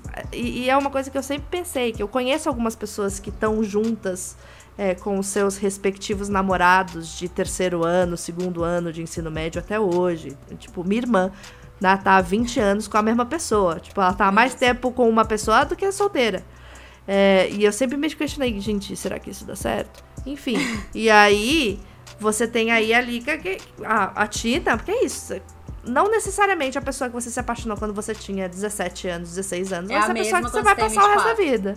É. Né? Eu acho que tem um tom muito. É, acho que tem uma coisa muito, muito bonita nessa jornada da Tina, porque isso é uma coisa que tem num arco de história que a gente chama de jornada da heroína, né? Que não é necessariamente a jornada do herói com mulher, é uma outra coisa completamente diferente. Que a personagem só consegue evoluir quando ela vai pra dentro de si mesma. E isso é muito maravilhoso, porque ela, ela é tão assim com ele que se ela se separa, ela fica sem casa, ela fica sem namorado e ela fica sem profissão. Ela ficou com a casa porque sim. Mas assim, ela poderia, se fosse uma outra situação, ela morar na casa dele e não ele morar na casa dela. E aí ela ficaria sem casa. E aí você fica assim, e agora pra onde eu vou? E aí ela, ela precisa se encontrar como pessoa sozinha, como Tina, tipo, quem é a Tina, sem esse cara, e qual é a minha profissão? Aonde eu quero chegar? Como eu crio sem ele aqui do meu lado? Como eu vou trabalhar sem ele aqui do meu lado? E é uma jornada muito maravilhosa, porque é muito solitária e tem que ser solitária. E aí ela tem esse momento de aceitar que essa parte, que essa jornada dela é solitária, sabe? E isso é muito legal, tanto que ela fica meio viciada ali nas redes, nas redes nos, nos seguidores, que é uma coisa que a gente faz muito quando a gente precisa se internalizar. A gente quer, se, quer o social de qualquer jeito, então a gente fica ali até a gente perceber que não vai adiantar se a gente não olhar pra si mesma, assim, pra valer. E, no meio de tudo isso, ela precisa lidar com o luto dela. Então, é uma jornada muito forte, que, de novo, não tem uma, uma pesada de mão. Não. É muito, né, tipo, é leve apesar de ser sério. E é isso, assim, é um arco maravilhoso, eu achei. Sim. E, e como a gente falou, tipo, deu uma surpreendida na gente com a, a quantidade de drogas que a Tina consome, né, do- durante isso. Mas eu acho que também o que eu achei muito genial é que você vê a Tina reconhecendo partes até da mãe dela na própria personalidade dela. Porque por mais que Sim. ela detestasse a mãe em tantas coisas, eu achei genial. E aí um- um- um é um spoiler. Eu sou a rainha dos spoilers, desculpa aqui. Mas tem uma cena genial que é ela com a irmã Desculpa, na bem. ginecologista. E Ótimo. isso acontece Amo depois que a mãe dela já faleceu. E você vê ali a Tina se transformando da dona Mitsuko. Entendeu? ela colocando ali a carapuça e sendo a mãe. Né? E, e sendo aquela pessoa, não na conversa com a ginecologista, mas na conversa com a irmã Irmã, com a irmã. né? Então, Uhum. eu acho que foi genial, assim, o jeito que é, ela passou por todo esse autoconhecimento, que aí a gente ainda não sabe pra onde deu, né? Porque, enfim, a gente vai, vai perguntar até pra, pra, pra ela Pra o que, que aconteceu, pra ver se ela dá uma luz, o que, que aconteceu no final da temporada, mas ela passar por um arco gigante, passando pelo luto e sem derramar uma lágrima, como a gente já falou aqui também. Então, uma atriz boa demais da conta pra Excelente, poder né? dar conta de fazer isso. A gente é fã, enfim, a gente já, já falou isso pra ela. E agora vamos falar da Ellen. a Ellen, eu começo, Carol, eu começo. Vai, Eu começo. É, cara, a Ellen pra mim foi a única é, que eu senti um senti que faltou. Eu senti Muito. falta porque eu acho que tinha uma tantas possibilidades, né? Você está falando da Ellen, que é uma personagem que foi é, pela educação conseguiu ascender e foi estudar fora. E aí você vê ela voltando para o Brasil depois de anos fora e, e você não tem muito que acontece com ela além da dúvida se ela casa ou não é, se ela vai conseguir. Se ela casa entre... ou se ela compra uma bicicleta. É, se ela casa ou se ela compra uma bicicleta. E a, uma pressão meio que não tão explicada em relação à entrega da monografia dela, e a gente não sabe direito o que, que é, o que, que não é. O último episódio, ela praticamente passa o tempo inteiro lá nos Estados Unidos, defendendo o mestrado, e tem a relação dela com a. com a. como chama? A orientando, a orientadora dela e tal. E, e, e, é uma relação que podia ter sido estabelecida de outras maneiras, né? Antes. Sim. Pra gente entender qual que era essa relação depois. Porque acho que ficou um pouco jogado, né?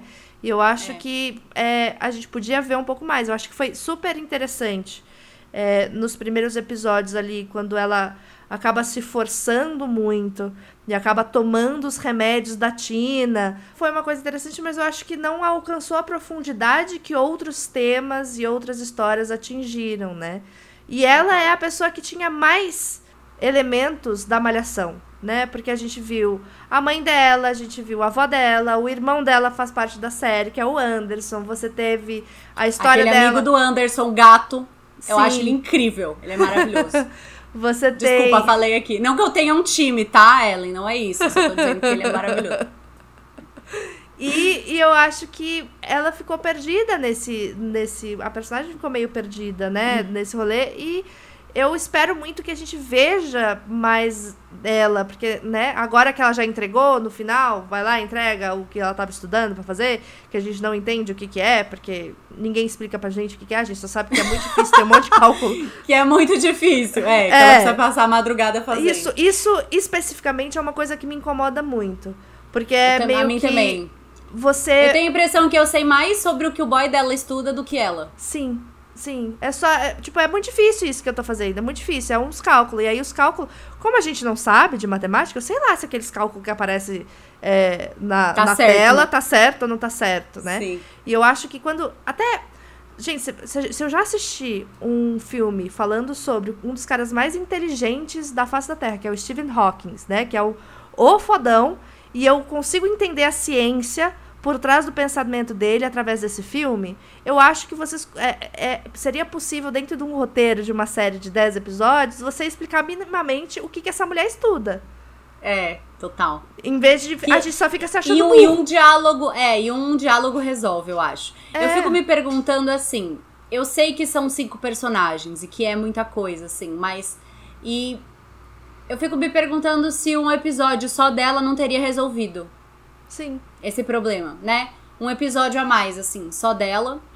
E a gente. Te, te, porque eu acho que é isso. Como ela tava fora, fica parecendo que ela é que tem mais questões pendentes. Sim. Assim, né? E ela é e que menos no, resolve.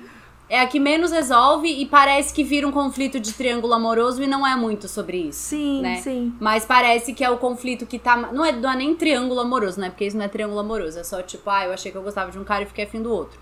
Quem nunca? E aí você fica achando que, que, é, que é meio sobre isso. E não é, né? E aí eu achei também que. Não, eu não achei que esvaziou a discussão, mas eu achei que, tipo. É, ela como, tipo. Um saco falar isso, porém é a realidade. Ela, como a personagem negra, que tem uma orientadora que é uma mulher negra, que é. que tá nos Estados Unidos, que, né, que fala tal. Em um diálogo, eu fico, eu fico assim, tá, você pincelou as uma questões da, raciais. Uma, as questões raciais. Mas você não me contou. O que não é um problema, porque eu sempre falo, é melhor não fazer do que fazer mal feito. E eu uhum. não acho que seria mal feito.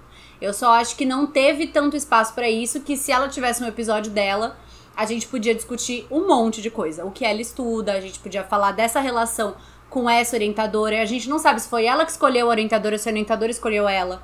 A orientadora Sim. fala que se viu nela, mas a gente não sabe que, qual, como foi essa relação, por que, que elas se escolheram. E eu acho que isso seria importante até pra eu ter um pouquinho mais de empatia com ela. Porque Sim. houve alguns momentos em que eu falei assim: Meu Deus, Ellen, você é chata. Sim. Entendeu? E Sim. aí ficou difícil porque eu não tinha onde me apegar, eu não tava conseguindo me identificar em nenhum lugar ali com ela. Sim, sim. Eu acho que faltou. Eu acho que também é, a gente entendeu um pouco mais. Que eu acho também foi o que menos a gente entendeu o que, que aconteceu nesses seis anos que se passaram de história entre Malhação e o início das Five, né? A gente só sabe que ela foi estudar e ficou noiva de um cara. Eu acho que nem a que, a que, a que menos desenvolveu, mas é a que, fic- a que eu fiquei com mais dúvida. É a que eu Sim. lembrei mais que tinha muita coisa pra contar, entendeu? As outras a gente nem desenvolveu tanto, mas não me fez falta. Entendi. Acho que é meio isso, sabe? Assim, a minha impressão, pelo menos. Ah, não, eu acho também que talvez seja pelo fato de. é, por exemplo, a Benê, a gente sabia que ela ia participar, ia fazer a escola de música e ia tentar viver de música. A gente começa, ela tá vivendo de música, mas a vida dela deu uma reviravolta. A gente sabe que não. não ela morava no apartamento, vai ter que mudar, etc e tal, isso fica bem claro. A Lika tá exatamente onde deixaram ela. A, Se ninguém pegar na mão, ela não vai. Exatamente. É, a Gabi teve uma mudança gigante ali, de, né? Porque termina a malhação com é, Benê, Lica, o, o Lúcio Mauro Filho, a mãe da Benê, o irmão da. Eu esqueci o nome do personagem Eu dele. esqueci também, É. Ah, o, enfim, todos morando na mesma casa.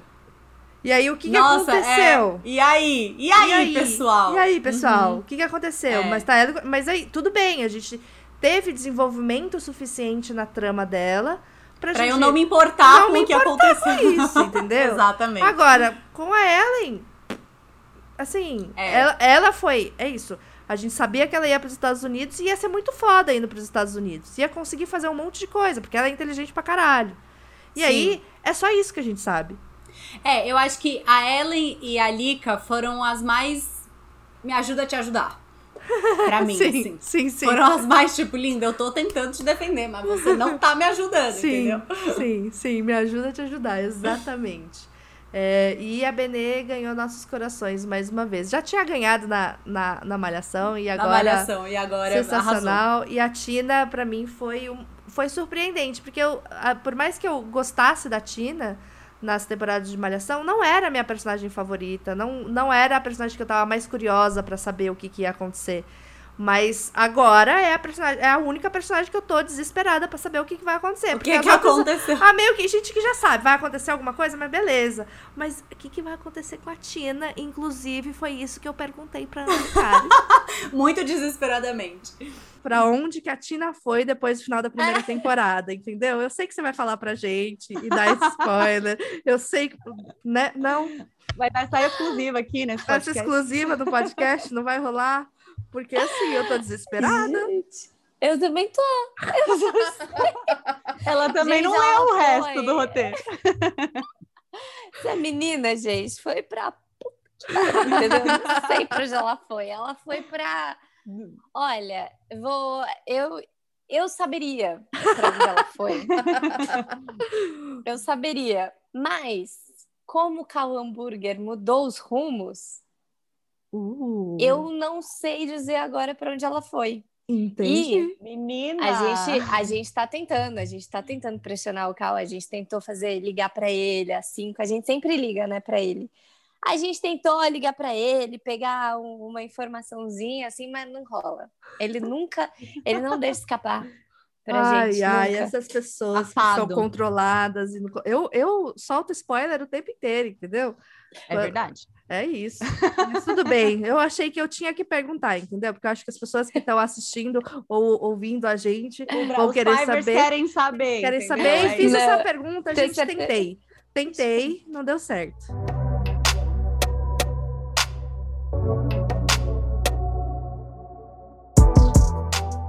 Já que a segunda temporada está confirmada para o delírio dos Fivers, incluindo eu e a Carol. Não tem data de estreia ainda, porque eles gostam de ficar na expectativa e fazer a gente ficar louco. Não é, entendeu? amiga, tem que gravar na pandemia, minha filha. Não é Ai, Eu simples. sei que não é simples, mas eu queria que fosse, entendeu? Testa todo mundo, coloca todo mundo dentro de um, de um hotel e grava durante três meses seguidos. As pessoas não precisam ter vida, entendeu? Só, precisam só Elas que trabalhar pra Fernanda, entendeu? Tem que entregar 10 episódios da segunda temporada na minha mesa amanhã.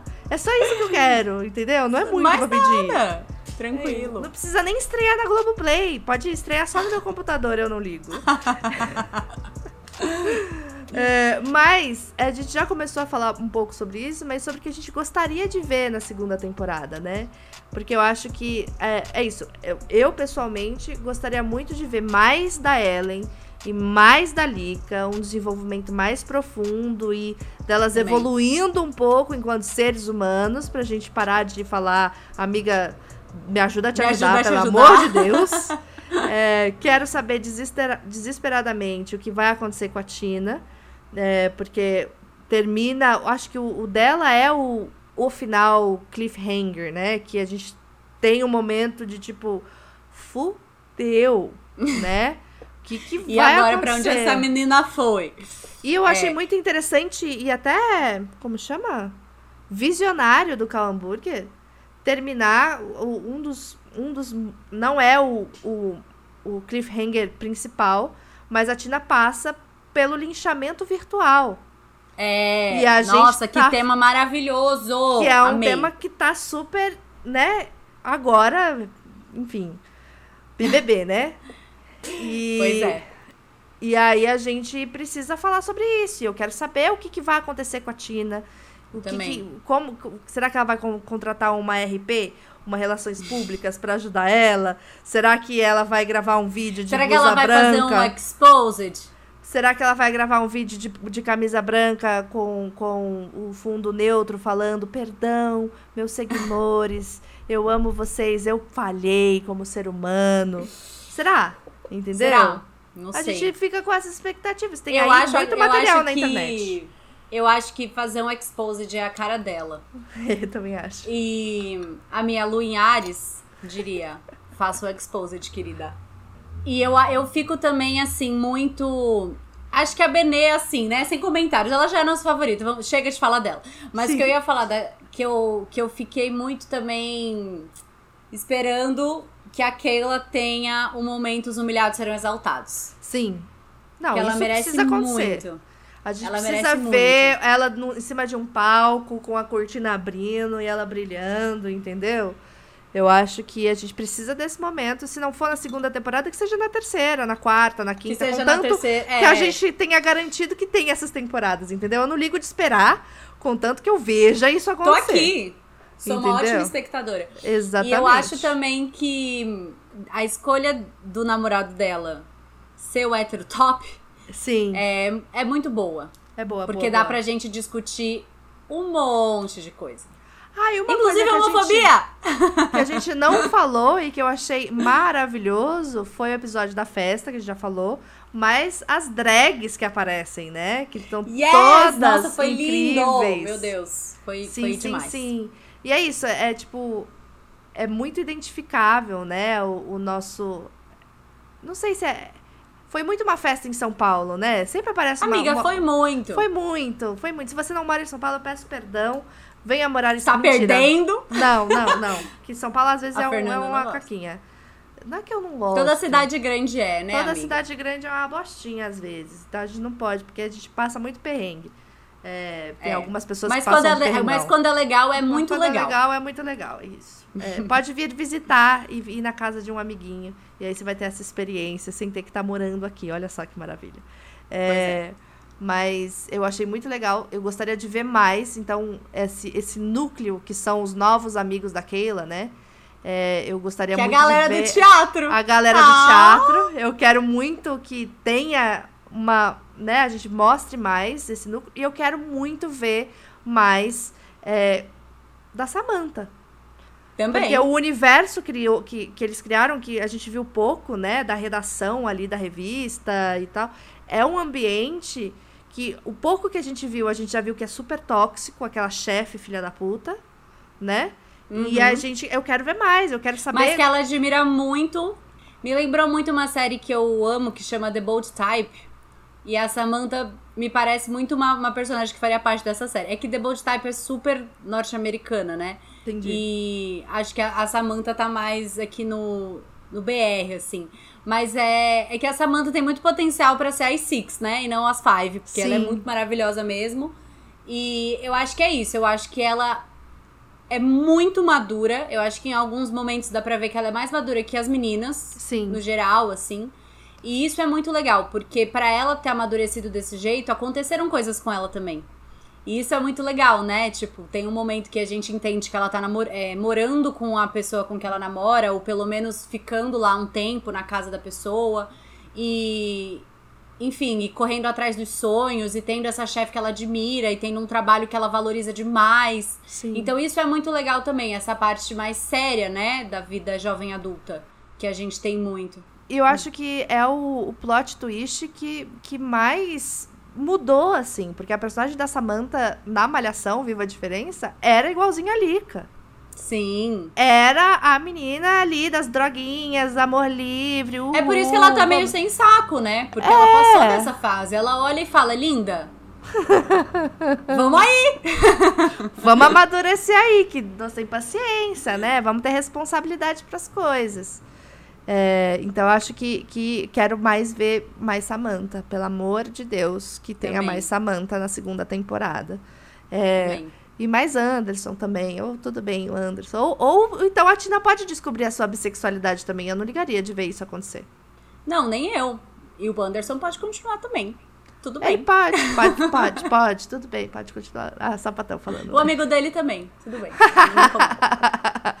é, mas eu acho que além de tudo isso que a gente gostaria de ver numa segunda temporada, a gente também gostaria de ver a continuação dessa equipe maravilhosa que é muito. É, tem muitas mulheres, não só na direção, no roteiro, mas pelo que a gente é, pesquisou, tem muita gente atrás das câmeras. E a gente perguntou para Ana um pouco sobre isso também. Gente, isso para mim é muito bom, porque, é, para quem não sabe, meu pai é professor de cinema. E, e eu sempre acompanho sempre acompanhei as aulas dele de cinema desde pequenininha. E eu achava muito curioso, assim, que na sala de aula eu via muitas mulheres, assim, tinham muitas alunas. E aí, quando eu chegava em sets de gravação para trabalhar publicidade, cinema, curtas-metragens, eu via muito poucas mulheres. E, e eu ficava chocada com isso. Eu ficava, gente, mas o que aconteceu ali da, da graduação para o ambiente profissional, né? Para a carreira, né? Por que, que aonde foram parar todas essas alunas, né, que estavam lá o tempo inteiro? Com o tempo eu fui me questionando e entendendo. Depois entrei na faculdade, tive colegas é, de faculdade que eram do audiovisual, enquanto eu era da, das artes cênicas. E eu fui percebendo que tem muito, né, isso de ser um ambiente muito machista, de ser um ambiente que a gente, por ser mulher, a gente se sente testada o tempo inteiro, né? Então, é, eu já trabalhei como iluminadora de teatro, né? Então, eu sentia que, às vezes, eu, por ser mulher, ficavam me questionando se eu conseguia subir uma escada carregando um refletor. Ficavam questionando se eu sabia o nome dos refletores. Tipo, gente, eu, eu estudei, entendeu? Eu tô aqui porque e eu acho que isso deve acontecer muito com as mulheres, né, também na parte de cinema. E principalmente nos, nos cargos técnicos. Então, eu acho que isso deve acontecer, essa, essa coisa de subestimar as profissionais, de, de querer testar elas dez vezes, é, de não aceitar se elas têm, cometem algum erro, né? Enquanto homens podem errar muitas vezes, aí se uma mulher erra no ambiente audiovisual, aí já não, não é uma boa profissional, né? Já, já é uma profissional dispensável. Eu percebi o quanto isso acontecia, e aí, nas Five, foi um trabalho que a gente tinha, de fato, muitas mulheres trabalhando, mulheres extremamente competentes, então era muito bom, porque é uma história sobre mulheres, é uma história sobre cinco mulheres, A gente precisa de mulheres ali na equipe. Cara, nem que seja para nos ajudar a colocar o microfone quando a gente está de calcinha sutiã, entendeu? Uhum. De uma, uma coisa, uma situação um pouco mais delicada, ou quando temos uma cena um pouco mais sensível, que a gente tenha um ambiente em que a gente se sinta mais confortável. E e claro, assim, eu acho que não deveria ser só uma questão de gênero, esse conforto ali no set. Eu acho que, independente do gênero, a gente deveria se sentir confortável, sabe? Mas, querendo ou não, hoje em dia, na nossa realidade, da, da nossa sociedade, a gente se sente, sim, um pouco mais confortável quando tem mulheres no set. Então, é, para essas cenas um pouco mais sensíveis, isso fez muita diferença, principalmente nas Five, sabe? Foi muito legal.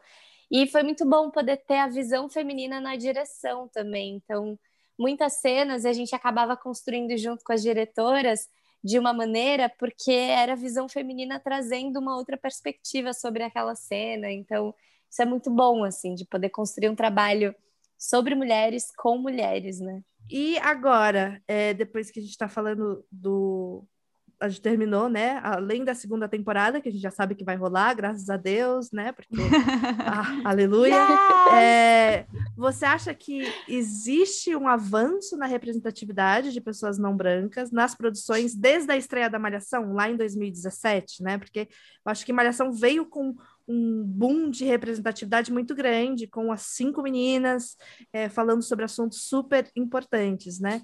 Então, você acha que rolou uma evoluçãozinha desde 2017, nesses três anos, quatro anos? Olha, eu acho que não dá para dizer, eu acho que para trás a gente não tem mais como ir, sabe?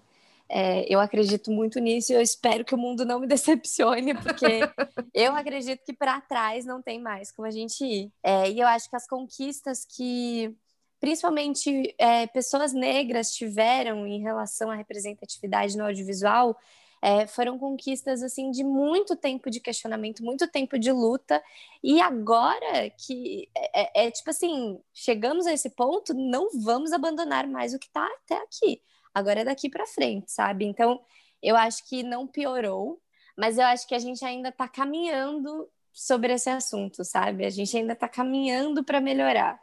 Eu acho que em relação a pessoas negras, a gente está conseguindo ver um pouco mais de representatividade, a gente está conseguindo é, começar a tirar esses estereótipos né, sobre esses personagens.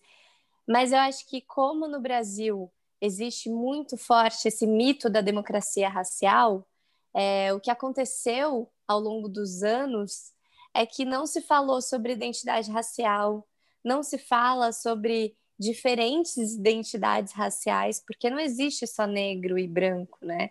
Existem outras identidades raciais e as pessoas suprimem elas. Então, eu acho que agora a gente está começando a entender que existem outras possibilidades as pessoas estão começando a entender que ser negro é lindo e agora estão começando a entender que ser outras coisas existe. então, eu acho que é um pouco esse lugar que a gente está. Então, eu espero que daqui para frente as pessoas entendam que ser é lindo, ser todas as identidades que tem é lindo, né? E que a gente possa aparecer cada vez mais e que a gente possa aparecer simplesmente sendo, porque acho que uma das grandes batalhas da minha vida é poder é, me apresentar como atriz. Ponto. Eu não quero que as pessoas me vejam como uma atriz asiática, atriz oriental, atriz nananã. Eu quero que as pessoas possam me olhar e falar, pô, ela tem talento, vamos colocar ela ali para personagem da advogada. Ah, boa atriz, vamos botar ela ali para fazer a personagem da pipoqueira. Ótimo entendeu? Eu quero que eu possa fazer personagens e não que precise estar brifado lá. Atriz Sim. asiática, tantos anos, sabe? Tipo, pô, já tem lá gênero, idade, pronto, me chama. A gente aqui. teve um papo super bacana com a Vera Egito, que é diretora de várias séries, e, e ela falou exatamente isso, que é hoje ela entendeu o papel dela nesse rolê todo, né? Porque se você está pensando numa pessoa de, na direção que escolhe o elenco, é a pessoa que tem o poder ali, teoricamente, né? E que é isso, nos últimos projetos dela, ela faz personagem, o nome é tal, e as características emocionais é, são essas, E uhum. testa todo mundo. E testa é, mulher negra, mulher branca, é, indígena, mulheres trans, mulheres todo trans, mundo. todo mundo para fazer aquele papel. E aquele papel não necessariamente é de uma mulher trans, não necessariamente é. E, e aí você coloca, se, aquela, se aquele ator e até, ou aquela atriz, ou aquela pessoa, ou aquele atuante, que, né, se é uma pessoa não binária, é, cabe naquele papel, é ela que vai fazer. Porque acho que aí você deixa a produção mais rica, né? Porque eu acho claro. que a, a, não diversidade é muito burra, né? Porque você não está pegando a melhor pessoa para aquele papel, você está pegando a melhor pessoa branca, padrão, para aquele papel. E isso não é a melhor pessoa para o papel. Acho que é isso, né, amigas? Tem mais Acho uma é pergunta para Ana? Acho que é isso. Eu queria muito ah, que eu você tenho. Contasse... Você quer voltar aqui? É. Quero! claro! Podemos voltar sempre. Eba! Então a gente já deixa marcado um papo para a gente atualizar as pessoas quando terminar a segunda temporada, com certeza a gente traz você de volta. Mas antes disso a gente também pode conversar. Inclusive, se você tiver outros projetos para divulgar, outras coisas que você está trampando agora, se quiser falar alguma coisa, é, aproveite o seu espaço. Porque esse Boa. podcast é seu. Ah, eu acho ótimo. Olha, eu acho que uma coisa que eu posso falar para vocês também respondendo um pouco a pergunta sobre o, os avanços, né? É, eu acho que assim, é uma, é uma conquista minha, então não, não significa que a minha conquista seja, reflita assim um avanço do mundo, né? Mas compartilhando aqui com vocês, uma coisa que eu conquistei é que eu consegui um papel, uma personagem numa novela que não teve a ver com uma questão de étnica, né? Uma, uma questão racial. Então, eu fico muito feliz de poder fazer essa personagem agora, que é a Wanda, da próxima das sete. É... E aí eu tô muito ansiosa para vocês conhecerem ela. Então, se vocês quiserem me chamar quando começar a novela, a gente volta. A gente chama, claro. A gente é muito noveleira, a gente Eu tô novela. super ansiosa para voltarem as novelas, entendeu? Porque a única, literalmente, a única reprise que eu tava super animada em ver era a Malhação, as Five, assistir de novo na televisão e assistir de novo no Globoplay. É, porque Amo. eu achei sensacional. É, mas aí agora eu quero coisa nova, entendeu? Tô cansada, quero, quero conteúdo saber. novo, chega. conteúdo novo, quero saber se, se encontraram o filho da mãe da novela das, das nove lá. Ah, é? Meu Deus, gente, sim. Todo mundo né? quer amor de mãe. A gente quer amor de mãe de volta e quero coisas novas. E que bom que você tá nessa nova leva aí é, de produções, fiquei muito feliz e tô ansiosa. Então, com certeza, a gente traz você para poder falar da Wanda. Já amei, já vou Ótimo. deixar aqui separadinho. É ótimo. É bom que aí eu combino de voltar com sotaque carioca, porque a Vandinha é toda Ai, carioquinha. Tudo! Aí a gente faz o... entrevista toda com carioca. sotaque carioca. Com sotaque carioca. Muito obrigada, viu, Ana? Ana, obrigada, obrigada demais. meninas. Amei. Beijo. obrigada, obrigada. Tchau, tchau.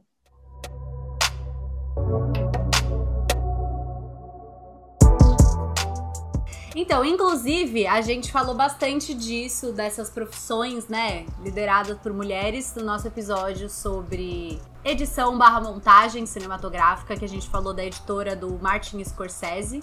E vamos dar nome aos bois, entendeu? Thelma Schoolmaker, que eu odeio isso, reparação histórica. Ai, a esposa do fulano. Ela não é esposa do fulano, ela tem nome, meu querido. Então, a editora do Scorsese também tem. E é um episódio muito bom, acho que tem muito a ver com isso que a Ana falou, né? Das mulheres no audiovisual, enfim, dessa equipe com mulheres, maravilhosa. E acho que é isso, né, amiga? A gente se empolgou bem, como vocês podem perceber, porque a gente é muito fã, a gente é muito Sim. Fiverr. Se você também é um Fiverr, segue a gente em todas as redes sociais. A minha rede social é fer.nanda.soares. A minha é underline Carolina Romano no Instagram e no Twitter. Sucesso. A Fernanda no Twitter é canal das Bi, viu? Só avisando. Se ela não. não responder o WhatsApp, você pode mandar um reply pra ela que ela te responde. Eu tenho meu Twitter pessoal, mas eu gosto de usar. Eu só consigo usar um tweet de, de vez, né? um perfil de cada vez. Então eu uso do, do canal das Bi mesmo. Que já tem as pessoas que seguem amiga. a gente lá. É isso, tá interage tá mais, entendeu? Vai lá e é segue isso. o canal das Bi, que a gente tá planejando umas coisas aí bacanas também pro, pro, pros próximos meses aí. Hum Você não tá sabendo, querida. Não tô mesmo. E que No mais canal falar? Mil, sou só espectadora. E, eh, seguir o Histéricas também. Com certeza. Arroba Histéricas Pod no Instagram, no Twitter. Segui, seguir a Ana Ricari, maravilhosa. Sim. Nossa agora amiga, nossa amiga pessoal. Eu, eu já, já convidei ela pra, uma cervejinha, entendeu? Vamos ver se vai rolar. Quando a pandemia acabar, é gente. isso. Quando a pandemia acabar. É, gente. A, gente pandemia é- não acabou. Eu tô aqui na minha casa, a Carol tá na casa A dela. Fernanda fala isso todo episódio, mas Ai, é, é sempre verdade, importante As pessoas ressaltar. estão esquecendo, entendeu? A gente, você acha que a gente tá gravando separado porque a gente gosta? Eu queria estar com ela Não, aqui no eu meu gosto sofá. de ir lá dar abracinho na Fernanda. Entendeu? Eu não vejo essa garota há um ano. Difícil? Ai, tá amiga, muito difícil. triste. Foi triste, mas assim, força. Eu sei que tem várias Seguimos pessoas firmes. que estão tá, passando por problemas, inclusive pessoas próximas nossas que às vezes escutam esse podcast. Então, força. Sei que tá difícil. E acho que é Mas isso, junto. né, gente? Estamos juntos. Se você gosta Nossa, de, é de. Five falando também, pacas. Manda mensagem pra, pra Ana Ricari lá e fala que você assistiu, ou assistiu ou ouviu, né? Porque a gente tá no YouTube. No YouTube tá... agora, que a gente é muito da acessibilidade. A gente quer deixar o mais acessível possível. Em breve a gente vai tentar colocar legendas no YouTube também. Porque aí se você né, quiser assistir por lá, enfim, e precisar das legendas pra te auxiliar, terá também. Estamos trabalhando sim. nisso. É isso. Um beijo e até a Beijo. próxima, próximo episódio. Tchau! Tchau.